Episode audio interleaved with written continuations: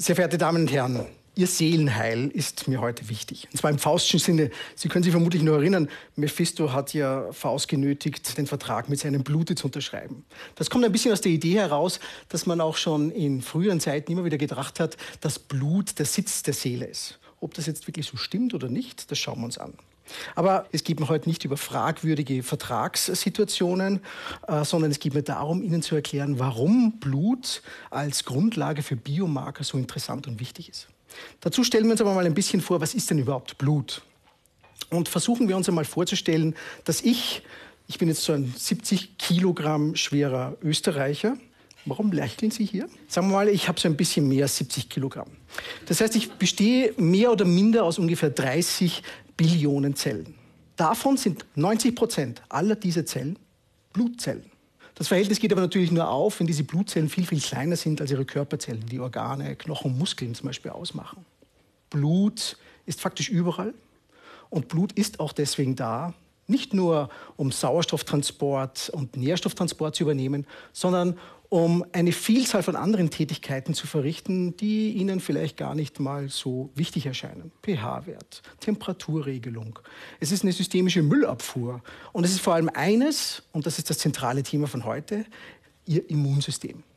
Dieses Immunsystem ist was ganz Besonderes. Es ist individuell. Jeder, wie er hier vor mir sitzt, hat eine eigene Historie entwickelt. Aufgrund dessen, dass er unterschiedlichen Infektionen ausgesetzt ist. Dass Sie und Sie einen ganz unterschiedlichen Lebensstil haben und dass Sie anderen Umwelteinflüssen ausgesetzt waren als beispielsweise Sie.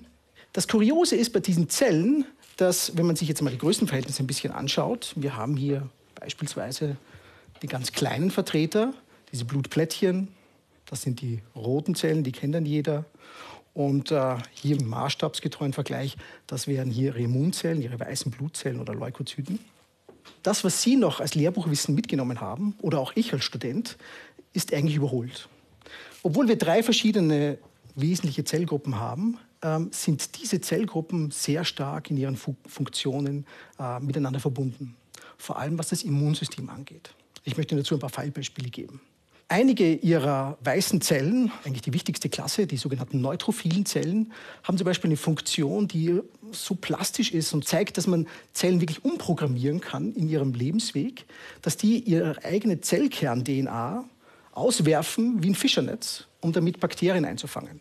Sie geben sich selbst auf, um Zellen mit ihrer eigenen DNA einzufangen. Aber es gibt auch Immunzellen, die genau das Gegenteil machen. Die sind irgendwie neu programmiert worden, aus welchen Gründen auch immer. Und wenn die aus dem Blut in ihr Tumorgewebe einsickern, dann umgeben sie den Tumor wie so einen geisterhaften Schirm. Und jedes Mal, wenn T-Killerzellen in den Tumor vordringen, werden die bei kurzem Kontakt einfach deaktiviert durch ihr eigenes Immunsystem.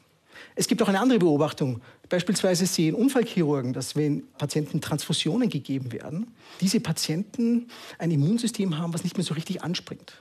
Und das kommt deswegen zustande, weil eben Leukozyten nicht nur für sich alleine arbeiten, sondern sie interagieren tatsächlich mit Blutplättchen. Die sind regelrecht dekoriert. Das ist eine Biomarkerklasse, die man eigentlich seit längerer Zeit kennt, die aber nicht zugänglich ist. So ein Hidden Biomarker. Und der für die Routine ganz spannend wäre. Warum ist das jetzt so wichtig, dieses Immunsystem? Nun, alle, wie wir hier sitzen, leben in einer Gesellschaft, das massiv überaltert. Diese Überalterung führt dazu, dass wir einfach schrittweise chronische Erkrankungen mit uns führen, die am Ende des Tages unsere Lebensspanne begrenzen. Krebs, der im Alter auftritt, kardiovaskuläre Erkrankungen, neurodegenerative Kiefererkrankungen und, und, und. In all diesen Erkrankungsformen ist irgendwie das Immunsystem damit beteiligt. Und Altern ist ja eigentlich auch nichts anderes als die Abnahme von Organfunktion. Und selbst das Immunsystem ist auch von Altern betroffen. Ältere Menschen haben eine geringere Immunabwehr, sind auch äh, mehr von Infektionen betroffen als jüngere. Und all diese Faktoren müssen wir eigentlich besser verstehen, um wirklich personalisierte Therapie anzubieten. Aber nur wenn wir wirklich die richtigen Messgrößen haben, dann haben wir auch die Möglichkeit, auch wirklich dagegen zu steuern.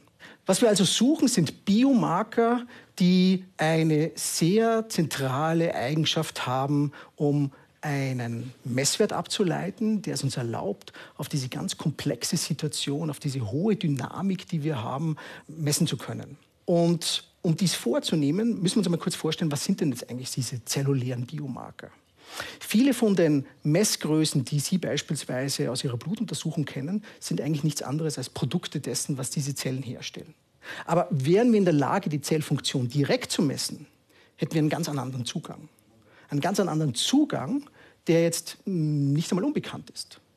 Äh, beispielsweise, und hier komme ich jetzt mal nur mit zwei Beispielen daher, wenn Sie sich anschauen, was mit Unfallopfern passiert. Das sind hochtraumatisierte Patienten. Und bei diesen traumatisierten Patienten kann man wirklich quantitativ messen, wie viel Trauma sie haben. Man kann das insofern messen, als dass man bei einigen Immunzellen sieht, dass sie verlieren eine Eigenschaft, nämlich die Art der Kommunikation von einer Immunzelle zur anderen. Das können Sie quantifizieren. Sie können sogar mitmessen, wie lange es dauert, bis ein Patient sich von seinem Trauma erholt hat und wieder in die Basislinie zurückkehrt. Diese Biomarker sind eigentlich äh, Jahrzehnte alt, aber aufgrund dessen, dass die Technologie so komplex ist, um diese Biomarker zu messen, kriegt man sie nicht in die klinische Routine rein sind sie nicht verfügbar für den Arzt, der eine Therapieentscheidung treffen möchte. Und bei einer Unfallchirurgen würde es bedeuten, wann soll ich denn den Patienten doch einmal aufschneiden, um ihn zu rekonstruieren? Denn jedes Mal, wenn ich ihn aufschneide, füge ich ihm Trauma zu. Gleiches gilt auch bei Sepsispatienten. Aber eigentlich wollen wir nicht Sepsis diagnostizieren. Wir wollen ja viel lieber Patienten diagnostizieren, die ein Risiko haben für Sepsis. Und wie könnte man das machen? Nun, das Blutbild, so wie Sie es kennen vom Hausarzt, zeigt Ihnen nur Wasser, Zellkonzentration. Aber das, was wir wirklich wissen wollen, ist ja die Zellfunktion. Und das ist genau das Problem, was Sepsispatienten haben. Die zeigen zwar eine erhöhte Konzentration an Leukozyten, aber tatsächlich sind diese Leukozyten irgendwie nicht mehr funktionstüchtig, die lungern eigentlich nur mehr so rum, tun nicht mehr das, was sie wirklich machen sollen, nämlich äh, die Bakterien wegzufressen. Und wenn das dem so ist, dann breitet sich natürlich ein Infektion systemisch aus und dann haben Sie die Komplikationen, an denen leider Gottes noch viele in einem klinischen Umfeld versterben. Die Frage ist also, wie können wir jetzt an diese Biomarker rankommen? Was ist denn das wirklich, diese Biomarker, die uns so toll interessieren? Und jetzt schauen wir uns nochmal diese Leukozyte an. So eine Leukozyte ist de facto nichts anderes als ein Lebensobjekt. Und in der Sekunde, wo ich Ihnen dieses lebende Objekt durch eine Blutabnahme herausziehe, wird sie sich verändern. Und üblicherweise, bevor man zu einer Messung kommt, muss ich Blut auch noch vorbehandeln. Man nennt das Präanalytik. Und das bedeutet, ich muss hier sehr viele Arbeitsschritte machen, die zum Teil in diesem Umfeld auch nicht einmal automatisiert sind. Also hier fehlt eine Standardisierung. Auch hier habe ich in summa summarum ein logistisches Problem. Anders gesagt, ein lebender Biomarker ist logistisch nicht stabil. Und daher müssen wir anders herangehen, um diese Biomarker wirklich zu messen. Und wie wir das wirklich machen, versuche ich Ihnen jetzt anhand von zwei Forschungsbeispielen näher zu bringen. Das erste Beispiel ist äh, eine neue Form der Durchflusszytometrie. Das ist faktisch die gleiche Methodik, so wie Sie es vom Blutbild her kennen, also eine Konzentrationsangabe. Nur diesmal wollen wir die Konzentrationsangabe funktional noch untermauern. Das heißt also, welche Zellen machen denn was? Und mit so einer prototypenhaften Kartusche, die Sie hier sehen, versuchen wir so etwas in die Realität umzusetzen. Dieser kleine schwarze Kasten, den Sie hier bei meinem Finger sehen, dort drinnen versteckt sich ein Sensor. Und was wir machen ist, wir markieren jene Zellen, die uns interessieren, durch immunomagnetische Marker. Das bedeutet, das sind Nanomagneten mit einem kleinen Antikörper darauf. Die binden an spezifischen Oberflächenmolekülen, die etwas mit Funktion zu tun haben. Und wir kopieren sozusagen die Art und Weise, wie diese großen Leukozyten über die Oberfläche von ihren Venen und Arterien hinwegfließen. Und dieses Abrollen, das können wir durch eine magnetische Messung aufnehmen. Und das erlaubt uns, weil es eine magnetische Messung ist, dass wir kein optisches Fenster brauchen. Wir können also Einzelzellfunktionsmessungen direkt im Vollblut vornehmen. Das ist ziemlich einzigartig und erlaubt uns sozusagen Zellfunktion in einer nahezu In-vivo-Umgebung durchzuführen. Weil es aber so ein integrierter Workflow ist, bedeutet das, ich kann jetzt etwas erreichen, nämlich ich kann Patienten nah messen.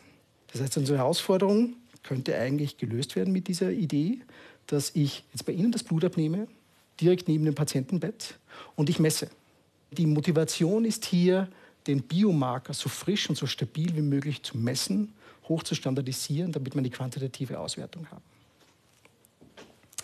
Eine andere Methodik ähm, beschäftigt sich mit einer bildgebenden Durchflusszytometrie.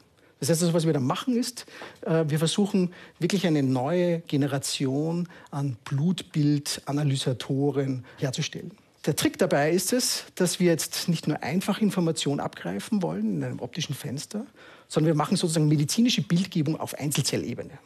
Wir schaffen es wieder ähnlich, dass wir alle Zellen, so wie sie gerade da sind, ohne Probenvorbereitung, so schnell wie möglich durchmessen können und jegliche Form von Funktion abbilden können. Wie zum Beispiel die Funktion dessen, dass Blutplättchen und Leukozyten miteinander agieren.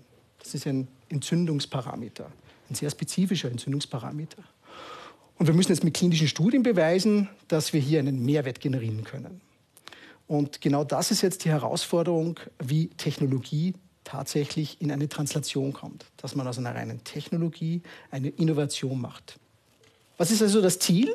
Das Ziel ist es, ein tiefes Verständnis zu haben für den Biomarker, ein tiefes Verständnis für den klinischen Workflow zu haben, weil nur wenn ich ein ausreichendes Verhältnis habe zwischen dem Preis und äh, der Aussagekraft meines Tests, kann ich auch wirklich eine Ökonomie generieren, die es mir erlaubt, auch eine breite klinische Akzeptanz zu erreichen.